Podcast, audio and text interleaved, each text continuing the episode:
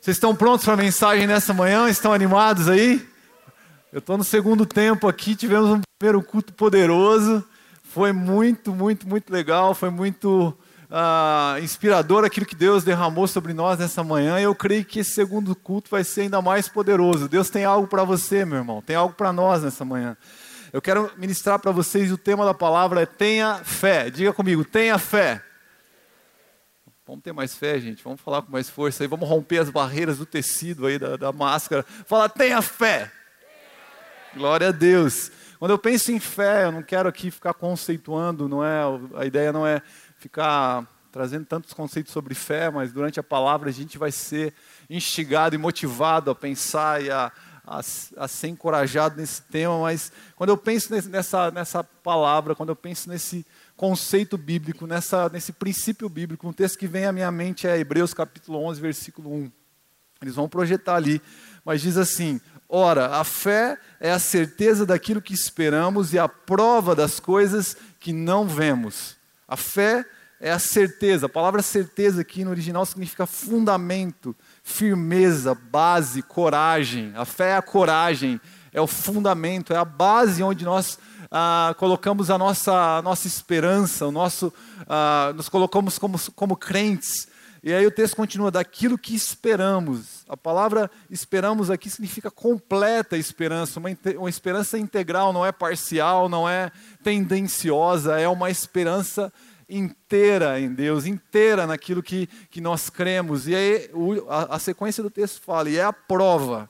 E a palavra prova aqui é convicção. No, no, original também é diz respeito a algo que você já comprovou, algo que você já experimentou e que você sabe que é real, uma realidade. É uma convicção das coisas que a gente não vê. Aqui está a grande loucura do Evangelho, a grande ah, tolice para alguns que não creem na palavra do Evangelho e, da, e da, do cristianismo. Crer e acreditar e ter uma convicção em algo que você não está vendo. Por isso, que para alguns nós somos verdadeiros malucos ao, ao crer em algumas coisas. Porque quando cremos em algumas coisas, quando a gente acredita que algo, alguma situação vai acontecer, a única prova que a gente tem para oferecer para as pessoas, o único testemunho é a fé. E aí as pessoas mostram: o que você vai fazer? O que você está tá planejando? Estou crendo. E aí somos tidos como tolos. Um, dos, um livro que eu estou lendo fala, o autor Mark Batterson, Batterson é, Persigo ele fala que a fé é a disposição de parecer tolo. Parece tolice falar a verdade enquanto todos estão mentindo. Parece tolice se guardar sexualmente num mundo onde a erotização e a promiscuidade é algo comum, algo quase que feito naturalmente. Parece tolice pedir perdão, orar por aquele esposo que você clama, que você ora e as pessoas falam: Meu, por que, que você está gastando tempo com esse traste? Isso aí não vai dar em nada. Mas aquilo que parece tolice para algumas pessoas, aquilo que parece perca de tempo, para Deus é poder que libera o impossível, que traz à existência coisas que não existem. Isso é fé, o poder de Deus. Olha, olha o que está escrito ali em Mateus capítulo 17, versículo 20. Jesus está exortando os seus discípulos porque eles não conseguem expulsar o demônio de um menino que está possesso. E eles perguntam, Jesus, por que nós não conseguimos? E Jesus dá ali uma aula, um discipulado sobre fé para ele, diz rapidamente, ele responde, ele respondeu, porque a fé que você tem é pequena. Eu lhes asseguro que se vocês tiverem fé do tamanho de um grão de mostarda, poderão dizer a este monte, vá daqui para lá, e ele irá. Nada lhe será impossível. Se vocês tiverem uma fé pequenininha como o grão de mostarda, nada lhe será impossível. Será que há alguma coisa tão impossível para Deus? Nada, se temos fé.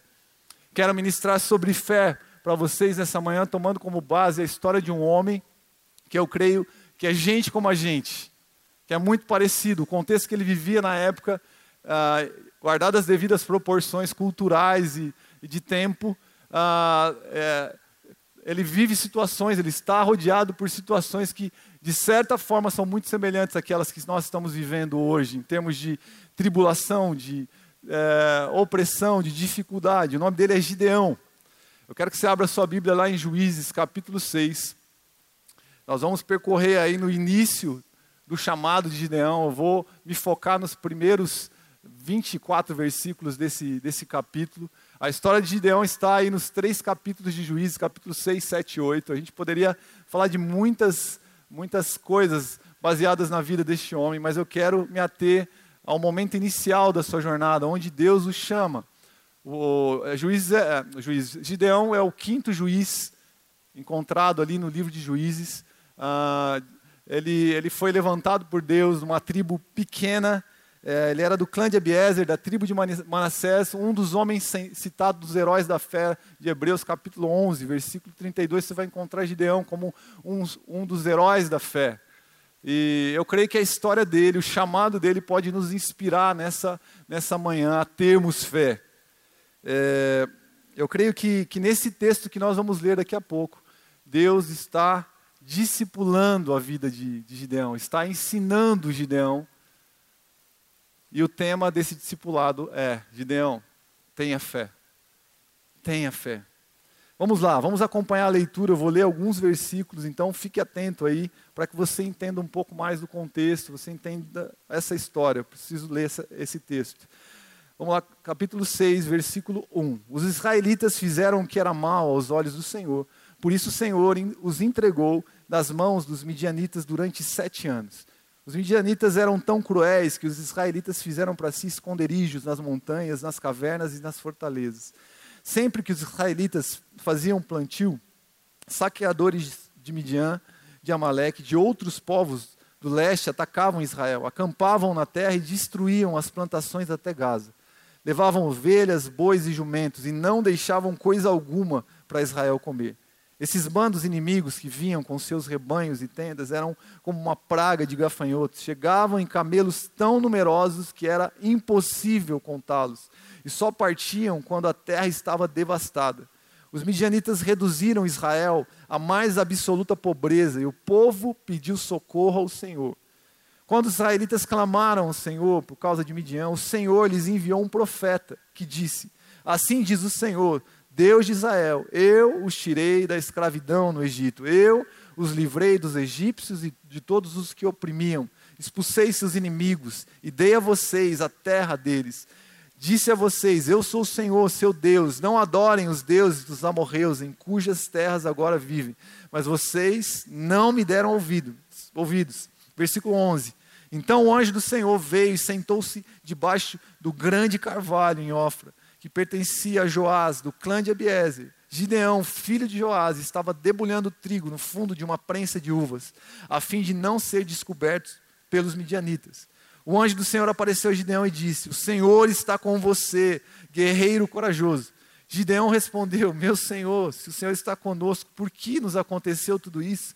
E onde estão os milagres de que nossos antepassados nos falaram? Acaso não disseram: O Senhor nos tirou do Egito? Agora, porém, o Senhor nos abandonou e nos entregou nas mãos dos midianitas. Então o Senhor se voltou para ele e disse: Vá com a força que você tem e liberte Israel dos midianitas. Sou eu quem o enviei, envia.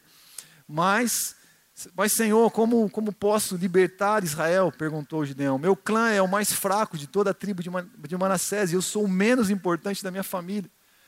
Versículo 16: Certamente estarei com você, disse o Senhor, e, e você destruirá os midianitas como se estivesse lutando contra um só homem versículo 22 a 24. Quando Gideão percebeu que era o anjo do Senhor, exclamou: Ó soberano Senhor, estou perdido.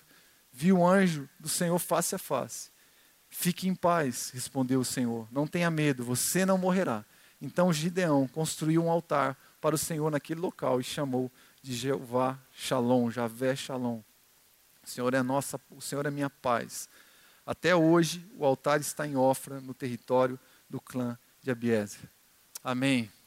Eu quero que você, eu li todo, toda a história para que você consiga entender um pouco daquilo que eu vou falar para você nessa manhã, mas ainda eu quero destacar, versículo a versículo, mais ou menos o que o contexto que, em que Gideão estava inserido em sua época. Qual, qual era o momento em que ele estava vivendo. A história que conta isso, a gente já percebeu, mas eu quero ir destacando algumas coisas importantes para que você entenda uh, como Deus teve que tirar Gideão de um pensamento para outro, como que Deus foi discipulando, ensinando este homem. O primeiro versículo fala que os israelitas fizeram esconderijos em Israel. Uh, perdão, fizeram o que era mal em Israel. Eles adoraram outros deuses. Eles apostataram de Deus, eles abandonaram sua fé. Na realidade, o livro de Juízes possui um ciclo. O povo vive é, ciclos parecidos em diversos momentos. E Deus vai levantando alguns juízes ou libertadores. E é um ciclo meio que parecido. A apostasia, o povo esquece de Deus, o povo se torna escravo, o, povo clama e Deus envia um libertador. A gente vai ver isso em quase todos os juízes, no livro de juízes, de juízes e vendo esses, essas, essas quatro etapas: apostasia, escravidão, clamor e libertação. E o povo estava vivendo isso, mas mais ou menos que alguns vivem na sua jornada de fé. Muitos se esquecem, se tornam prisioneiros de algumas práticas clamam e Deus levanta, e Deus vem em misericórdia, sempre é um caminho de volta em Deus. E aí o versículo 2 fala que eles fizeram esconderijos em montanhas, cavernas, fortalezas, eles estavam escondidos, uh, mais ou menos que a gente está vivendo, viveu de forma parcial nesses dias, principalmente no início da pandemia, hoje as coisas estão um pouco mais flexibilizadas, a gente pode estar aqui no culto, mas a gente fez as nossas casas, de certa forma, esconderijos. A gente fez da sala de TV da nossa casa é, uma, uma sala de reunião. A gente fez da sacada uma quadra poliesportiva. Eu nunca, eu nunca, nunca poderia saber que a, minha, a, a sacada da minha, da minha, do meu prédio, do meu apartamento, tinha uma funcionalidade tão grande. Eu fiz tantas coisas nessa, nessa pandemia com os meus filhos na sacada, instalei corda, pulei amarelinha, fiz tanta coisa. Porque um vírus, é, uma situação difícil, nos levou para esse lugar de, de esconderijo. Eu vi uma cena muito engraçada de um, de um, de um profissional de educação física, eu sou dessa área, é, dando aulas de natação na cama. Quem, quem já viu essa, essa, essa imagem dele fazendo, nadando de costas, nadando de frente? A gente fez coisas porque as nossas casas eram os nossos, era o nosso esconderijo. Um pouco parecido com o que eles estavam vivendo aqui. Eles não tinham liberdade de ir e vir. O povo estava na terra que Deus tinha prometido, mas eles não podiam, podiam sair da sua, das suas casas com uma liberdade total, eles estavam amedrontados. Estava ali Gideão malhando trigo no lugar que era para prensar uva. Os midianitas eram cruéis, eles reduziram, o texto fala, versículo 3 e 6, que eles reduziram o povo de Israel à mais é, triste pobreza. De certa forma, a gente tem vivido isso nesses dias. Esse vírus, essa pandemia tem reduzido a, a renda de muitas famílias, empregos sendo perdidos, empresas fechando, a economia instável. esse era mais ou menos o contexto que esse povo estava vivendo. Eles tinham que viver de forma debaixo dessa opressão. No versículo 7, esse povo vive a terceira etapa desse ciclo de quatro etapas. Eles clamam, e aí Deus envia um profeta que denuncia o pecado deles, fala do que eles estavam fazendo de errado, versículo 8 a 10, exorta eles, denuncia o pecado deles. E aí sim, é, eu quero entrar é, na parte da história onde eu quero trabalhar o tema com vocês, tenha fé. Ah, o início dos versículos traz um pouco do panorama da, da realidade em que é, Gideão estava inserido. E ali no versículo 11, o anjo, a palavra fala que o anjo do Senhor apareceu naquela, no orvalho, em Ofra. Versículo 11. Então o anjo do Senhor veio e sentou-se debaixo do grande carvalho. O anjo do Senhor vem, senta e começa um processo de discipulado na vida de Gideão, que vai ser um divisor de águas na vida desse homem. E ali, é, muitos teólogos entendem que é uma teofania, que significa aparição, a manifestação do próprio Deus. Um anjo teofânico. Uh, o que, uh, teologicamente falando, é uma manifestação do próprio Deus a Gideão naquela hora. E, e esse anjo fala: O Senhor, versículo 11, é, o Senhor está com você, guerreiro corajoso. É interessante Deus usar esses adjetivos para um homem que estava num lugar de medo, que estava se escondendo. Deus vem com uma outra perspectiva para ele. Deus vem com uma outra visão. Deus está querendo ensinar algo para esse homem. E o versículo 13, vou pegar partículas dos versículos agora para não ler todo o texto, para a gente poder ser mais dinâmico. O versículo 13 fala: Por que, Gideão fala, por que você deixou isso acontecer comigo, Deus? Por que, que você deixou? O Senhor nos abandonou, nos entregou nas mãos dos midianitas. Por quê? Gideão começa a questionar, questionar Deus, começa a olhar para o passado. Uh, Gideão fala do, daquilo que seus olhos estão vendo. Deus está tentando ensinar Gideão a respeito de fé. Está tentando ampliar a visão de Gideão, está fazendo, tentando fazer com que ele enxergue uh, além. Deus está discipulando Gideão. O tema é fé. Eu creio que nessa, nessa manhã, igreja, Deus está querendo nos ensinar, está querendo nos animar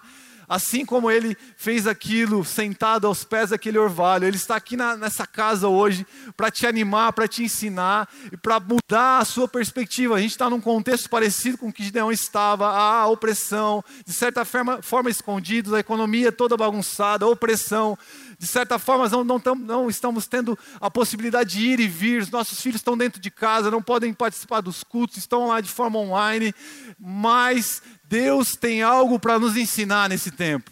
E o tema desse ensinamento, um dos temas é fé. Tenha fé. Você crê nisso? Amém? Aleluia.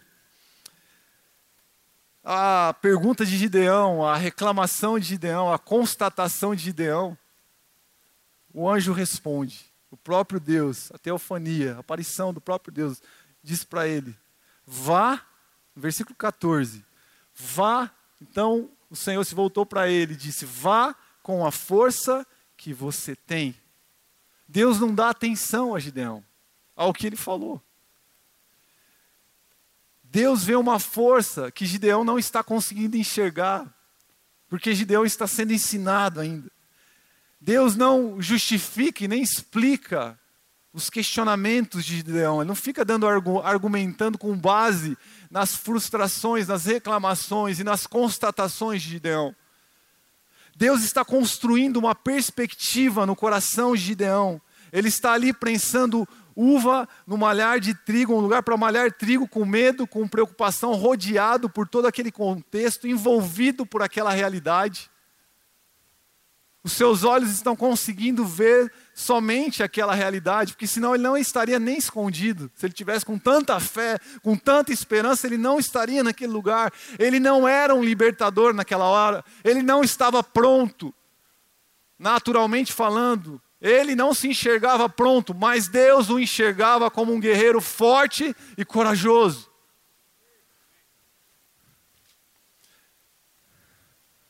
Deus mostra para Gideão que a resposta está dentro dele, mesmo que ele não enxergasse. Não, é, é, Deus mostra, tem algo em você, ele fala, você vá com a força, você tem força. Deus está revelando que existe algo dentro dele, mas que ele precisa ter fé para enxergar.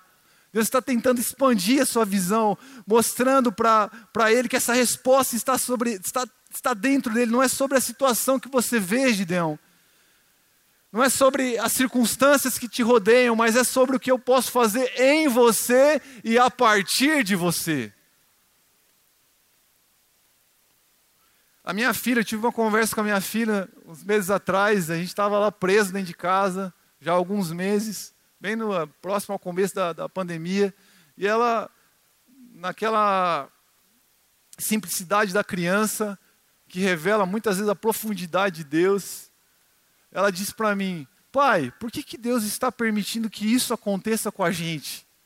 Por que, que estamos presos dentro da nossa casa? Por que, que Deus permitiu? E eu, na minha visão mais ampla de toda a situação, falei: Não, filha, não é só a gente que está preso, tem uma multidão, o mundo todo tal, está tá sendo oprimido por isso. Mas aí, quando minha filha saiu de cena, eu comecei a pensar sobre isso e, e eu percebi, Deus começou a falar comigo, falar, não filho, isso é, é para você. Eu estou fazendo isso, eu estou permitindo isso, melhor dizendo, para que coisas sejam trabalhadas de forma personaliza personalizada em cada coração.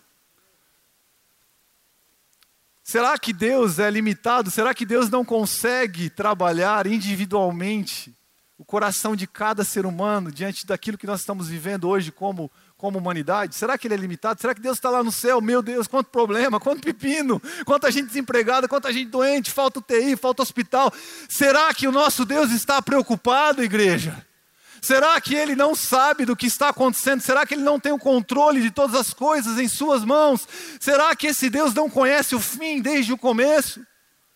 E aí foi que Deus me disse: é essa frase dita por sua filha é a frase que eu estou dizendo para você hoje, filho. Eu tenho permitido isso para te trabalhar pessoalmente. Tem coisas que eu quero liberar no teu coração, tem coisas que eu quero te ensinar, porque eu sou Deus que cuida de cada um dos meus filhos e eu tenho uma promessa, eu tenho uma palavra, eu tenho um destino, eu tenho um propósito, e esse propósito eterno, ele continua, não é uma pandemia que não vai que vai parar o meu propósito, não é uma doença que vai parar o meu propósito, não é a falta de dinheiro que vai parar o meu propósito. Eu estou querendo gerar algo no coração, e esse algo tem a ver com fé, tem a ver com esperança, tem a ver com crer contra a esperança, e isso é pessoal, é artesanal, individual. Você crê nisso? A gente não tem resposta para muitas, para muitas perguntas nesse tempo, irmão, igreja. Mas tenha, tenha certeza de uma coisa: nós temos a força de Deus conosco. Se a gente olha para outros homens da Bíblia, saindo um pouco da história de Gideão agora, a gente vai perceber entender melhor esse conceito de não termos respostas às, às perguntas. Será que é, Deus não, não, explicou muito para Davi? Deus não explicou para Davi como seria com Golias. Vem cá, Davi, quero te falar como vai ser. Tá? Você vai pegar uma, cinco pedras, vai pegar uma funda, mas assim, daqui uns meses, porque agora eu vou te preparar, vou te dar uma noção de física, você vai ter que trabalhar um pouco mais a tua musculatura, porque você vai ter que ter uma alavanca de força, e aí você vai girar todo um treinamento e tal, e vai para o crossfit, vai para correr no lago, e vai, e vai fazer exercício, porque você não está preparado. Não, Deus não explicou nada, Deus não projetou. Deus falou para Davi, vai, pega a pedra, pega a funda, e lança. Deus não explicou muitas coisas para Abraão. Que era Abraão, Gênesis capítulo 12, ele fala: sai, sai da tua terra, sai do meio da tua parentela e vá para a terra que eu vou te enviar. Ele não sentou com, com, Abraão, com Abraão e falou: Deixa eu te mostrar o mapa aqui, os pontos de parada, onde você vai, onde você vai construir, o que você vai fazer. Não, Deus falou: Vai. Jesus chama Pedro e fala: Siga-me. Deixa tuas, tua rede, deixa teu, teu trabalho e siga-me. Jesus não, não senta com Pedro na mesa de reunião e fala: vamos estudar o plano de negócios do meu projeto ministerial. Deixa eu te explicar como que vai ser aqui os próximos três anos. Vai ser assim, você vai fazer isso? Não, Jesus falou: siga-me. Esses homens não tinham respostas. Jesus falou: siga-me, vem até mim. O que Deus espera de nós nessa, nesses dias, igreja, é fé. O que, espera, o que Deus espera de mim, de você, é fé. E a fé vai liberar as respostas de Deus. Esse é o primeiro ponto que eu quero trabalhar com vocês nessa manhã. A fé libera a resposta de Deus. Diga comigo, a fé libera a resposta de Deus. Você quer res, resposta às suas perguntas, você quer entendimento, você quer saber a respeito disso que nós estamos vivendo como, como mundo nesses dias? Tenha fé, levante a sua fé.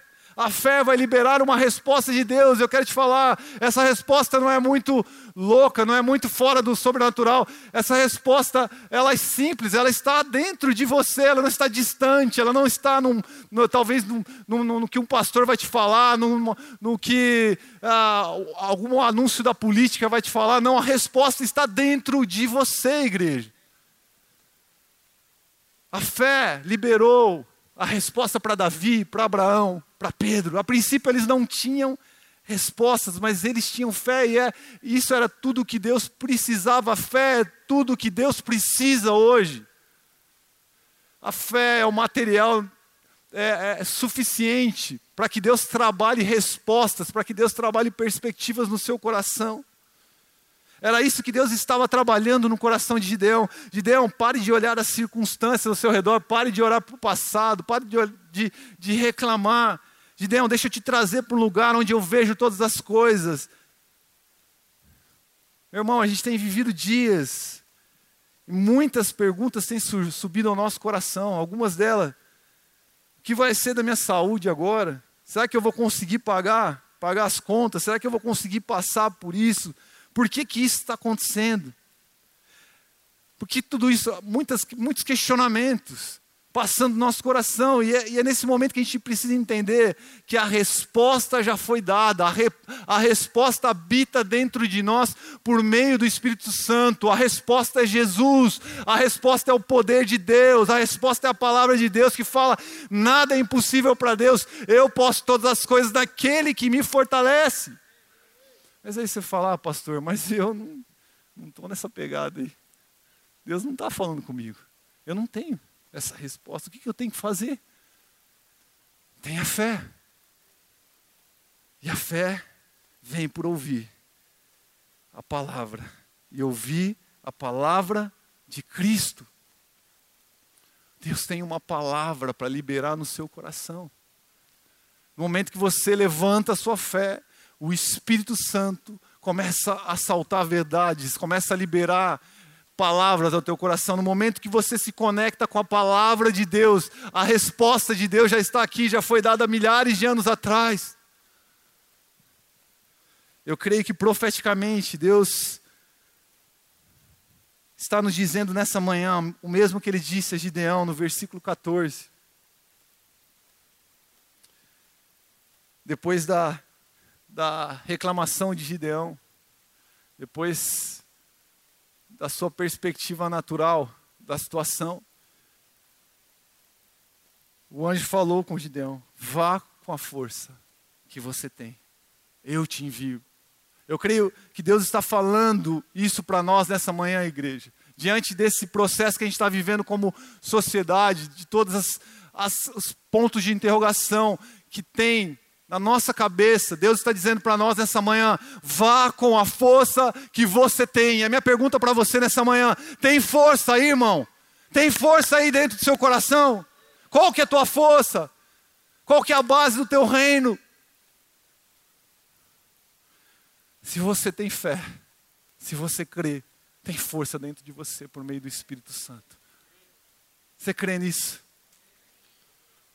Mas Gideão ainda não está com tanta fé como vocês demonstraram aqui para mim agora.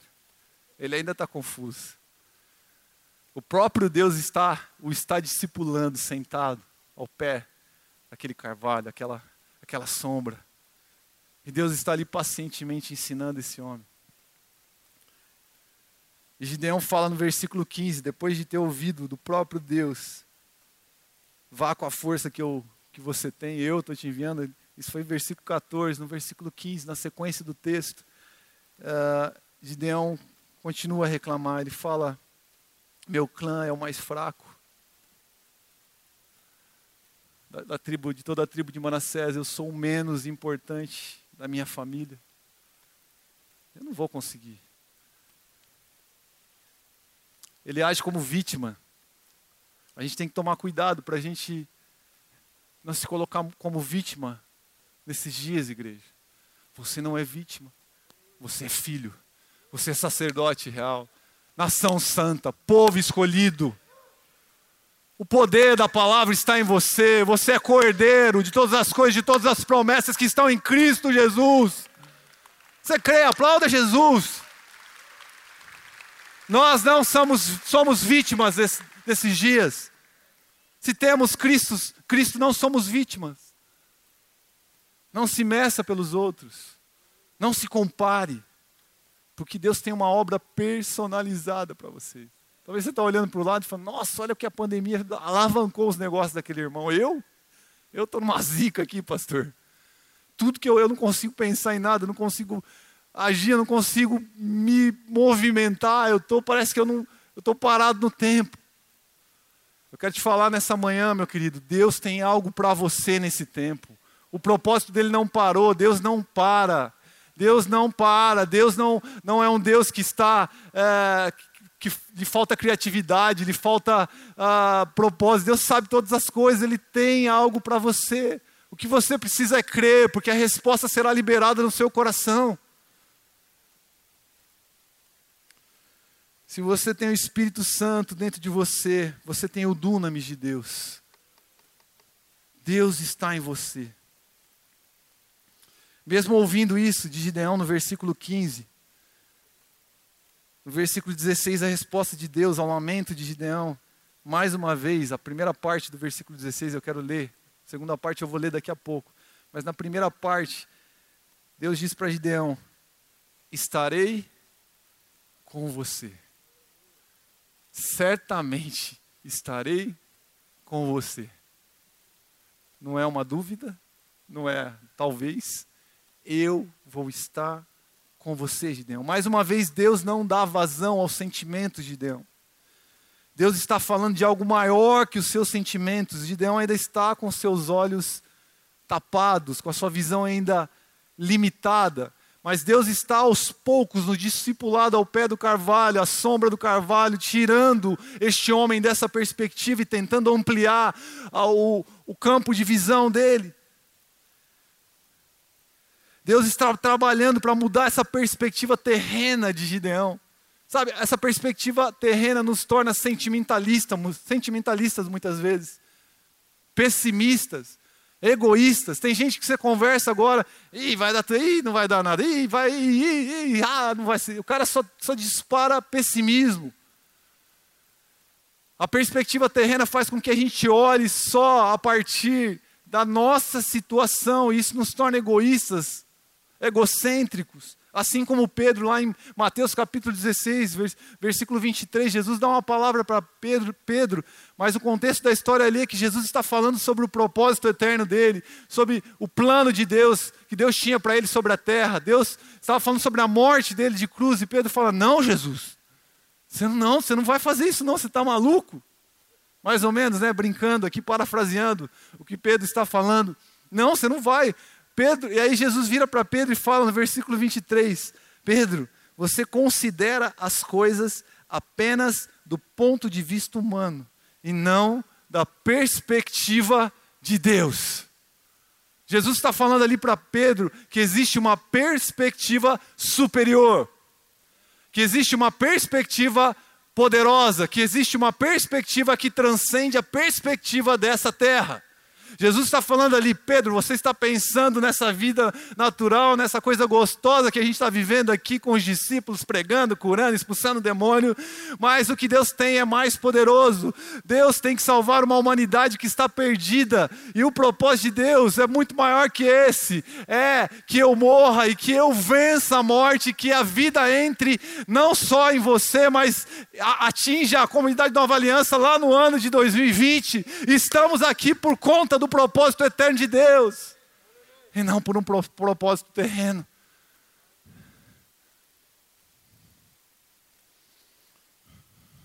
O coração do homem é enganoso, é por onde passam os sentimentos. Mas nosso coração precisa passar pelo filtro da palavra de Deus, e a palavra de Deus diz que nós vivemos por fé e não por vista. Segundo Coríntios capítulo 5, versículo 7. Deus está ensinando Gideão sobre fé nessa hora. A fé que gera respostas. E o segundo ponto que eu quero trazer para vocês nessa manhã é que a fé é decisão e não emoção. Fé é decisão e não emoção.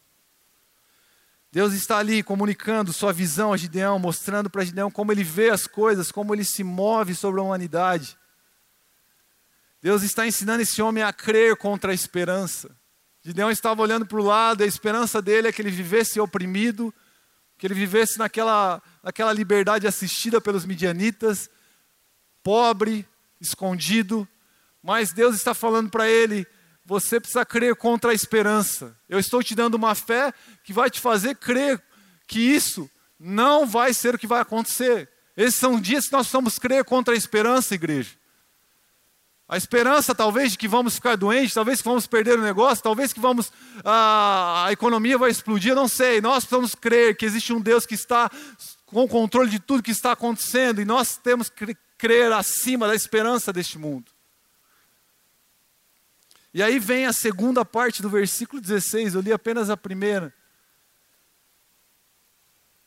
E Deus diz para Gideão: Você, Gideão, vai destruir os midianitas como se estivesse lutando contra um só homem.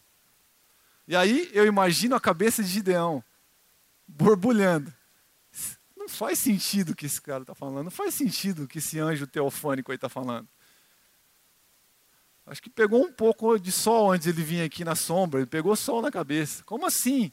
Eu vou vencer um exército de 135 mil homens como se eu estivesse lutando contra um. Não faz sentido. Gideão estava olhando ainda o contexto da época, os medos estavam no coração dele. Não faz sentido. Mas, igreja, não é sobre fazer sentido, é sobre crer. E o crer libera o impossível. O crer libera o sobrenatural. Deus estava ensinando uh, que a resposta para toda a crise que Gideão estava vivendo naquele momento estava em Gideão crer a despeito da sua visão e dos seus sentimentos.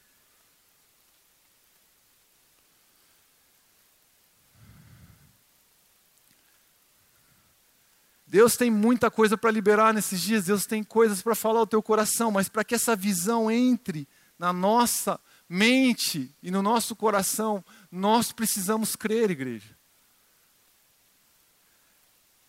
Essa visão só pode ser comunicada ao nosso coração se nós se nós tivermos fé. Se nós nos posicionarmos em fé. Eu li uma definição de um livro que eu achei muito poderosa sobre fé, que fé é colocar Deus entre você e a situação. Fé é colocar você, Deus entre você e a situação. O problema não está em a gente ter sentimentos, e a gente se sentir preocupado. O problema está em colocar os nossos sentimentos entre nós e Deus.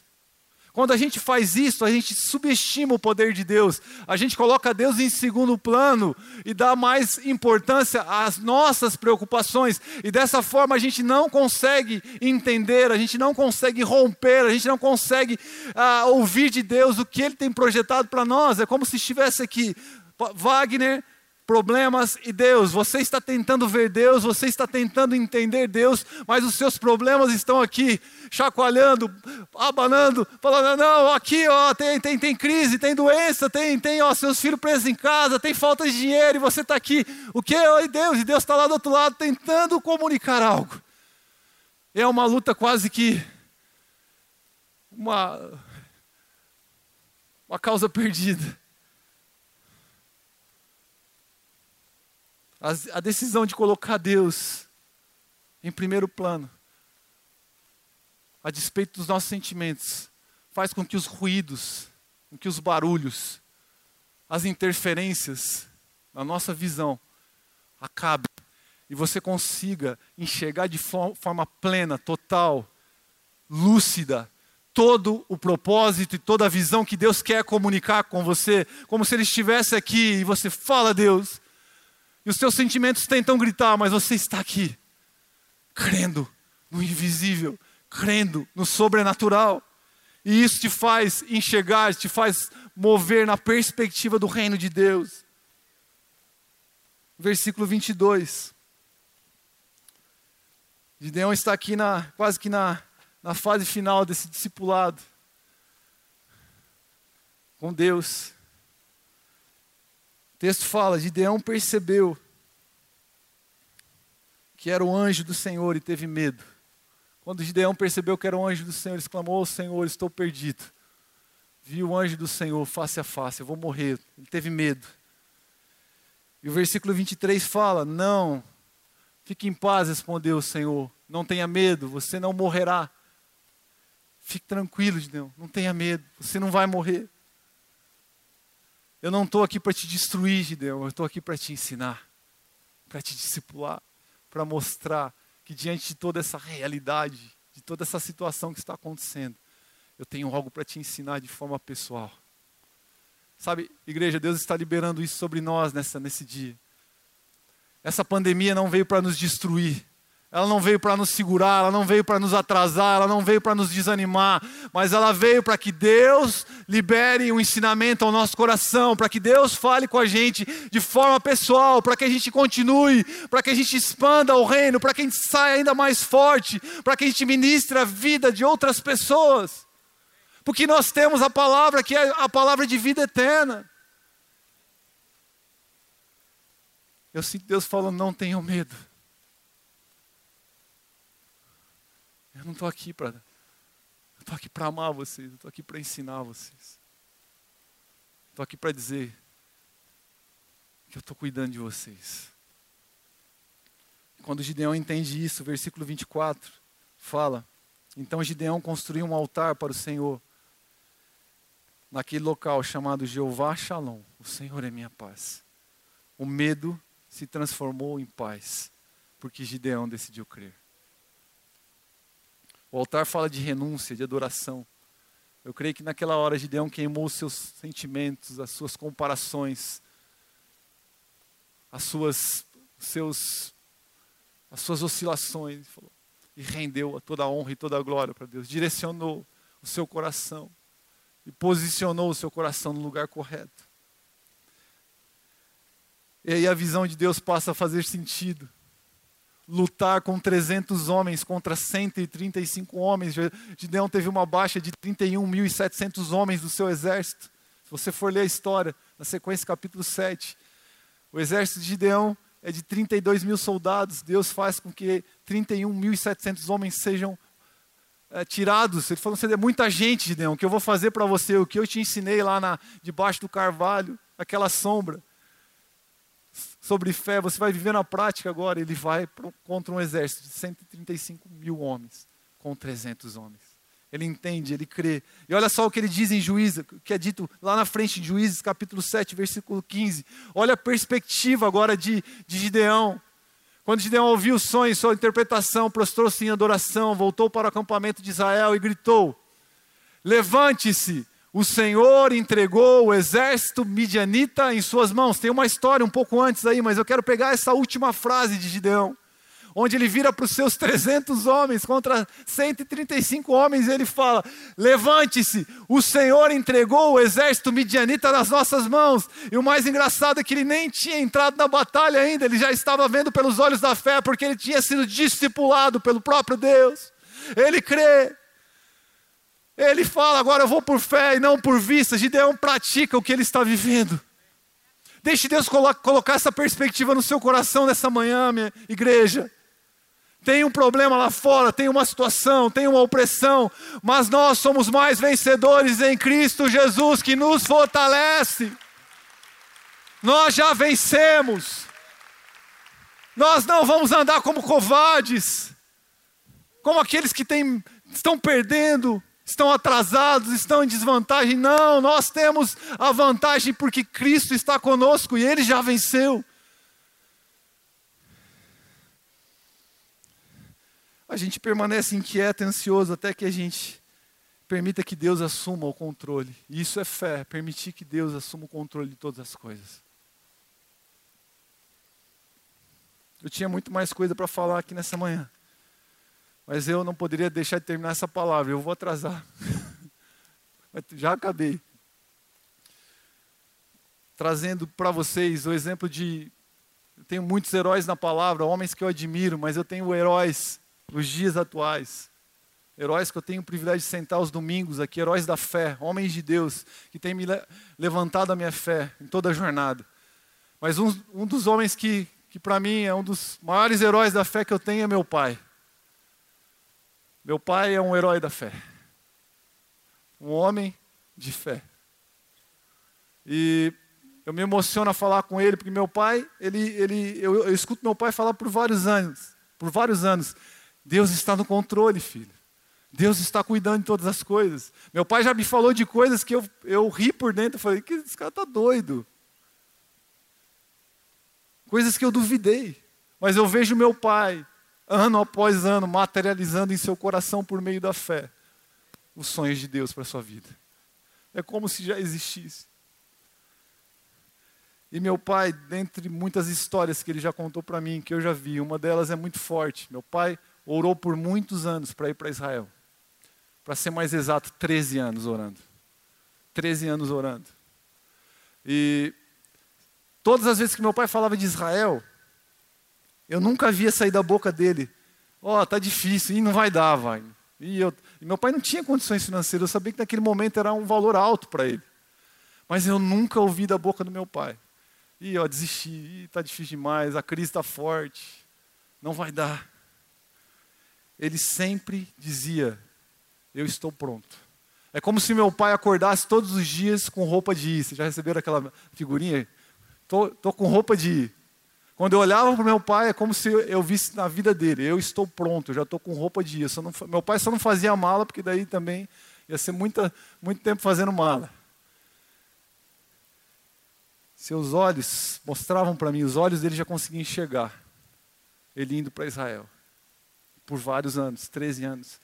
E num dia, como diz o pastor Davina, absolutamente comum. Ele é chamado por uma, uma irmã aqui da igreja para sua agência de, de viagens para falar sobre essa viagem, mas não tinha nada certo.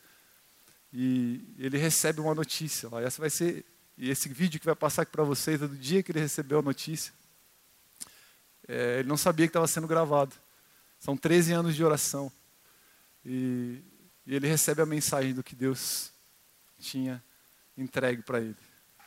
E o pastor Luiz me falou, eu nem sabia disso, que em vários momentos ele, ele parava, orava e chorava lá Israel. O pastor Luiz estava com ele. 13 anos orando. E a, a, minha, a palavra da Adriana, né, falou um sonho de Deus se realizando. Mas o que talvez ela, se eu pudesse melhorar a frase que ela diz, é assim: não é um sonho se realizando, é um sonho que já estava realizado no coração dele. Porque havia fé. E a fé é a prova das coisas que a gente não vê, é a certeza daquilo que a gente ainda não enxergou. A fé libera a resposta de Deus. A Adriana mandou uma mensagem aqui no intervalo da palavra, ela falou todas as vezes que seu pai me encontrava, ela falou: já eh, meu pai, seu pai me falava, você já já está pronta a minha passagem lá? Você já fez a reserva para mim? Eu vou para Israel. Não era talvez, não é eu vou. Deus já falou. E se eu tenho uma palavra, eu tenho tudo. Meu irmão, qual que é seu monte hoje? Quais são as perguntas impossíveis que estão no seu coração? Qual é o seu vale? A fé libera a resposta de Deus. E fé não é emoção, é decisão. Decida crer, se posicione. Fala daqui ninguém me tira. Deus falou, eu tenho uma promessa. Sabe, igreja, essa palavra é para mim. Eu tenho vivido dias em que eu tenho precisado ouvir. Eu falei, Paulinho, você fez essa canção para mim, cara. Eu tenho um desafio, coisas estão dando com, tão fechadas para mim, uma nação, mas Deus tem me falado, tenha fé, filho enxergue. Eu tenho uma resposta e Deus tem me feito enxergar naquela nação de Portugal a vida, a presença de Deus. Eu tenho tido uma palavra, Deus tem uma palavra para você nessa manhã, igreja. Fique em pé comigo, por favor. Eu sei que passou um pouco tempo, mas eu creio, eu sinto que Deus quer liberar uma palavra para você nessa manhã. Deus está posicionando o coração da igreja. Assim como ele mudou a perspectiva de Gideão, tirou ele daquele lugar de sentimentalismo, de reclamação, e trouxe ele para um lugar onde ele falou: Vamos, já temos a vitória, já é nossa. Deus quer tirar dessa perspectiva pessimista, humanista. Nós não somos seres aqui, nossa vida não se limita a isso. Nós temos uma eternidade para louvar Jesus, para glorificar. Comecemos a viver a fé agora, a adorar. Qual é o teu vale? Qual é a tua, a tuas, quais são as tuas perguntas?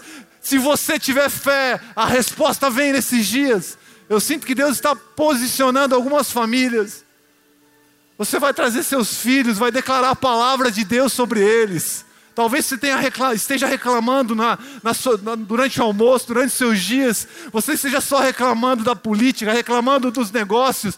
Deus está mudando as nossas, a nossa perspectiva hoje, em nome de Jesus. Nós não vamos ser daqueles que reclamam, daqueles que retrocedem e são destruídos, mas dos que creem e alcançam a salvação. Qual é o teu vale, irmão?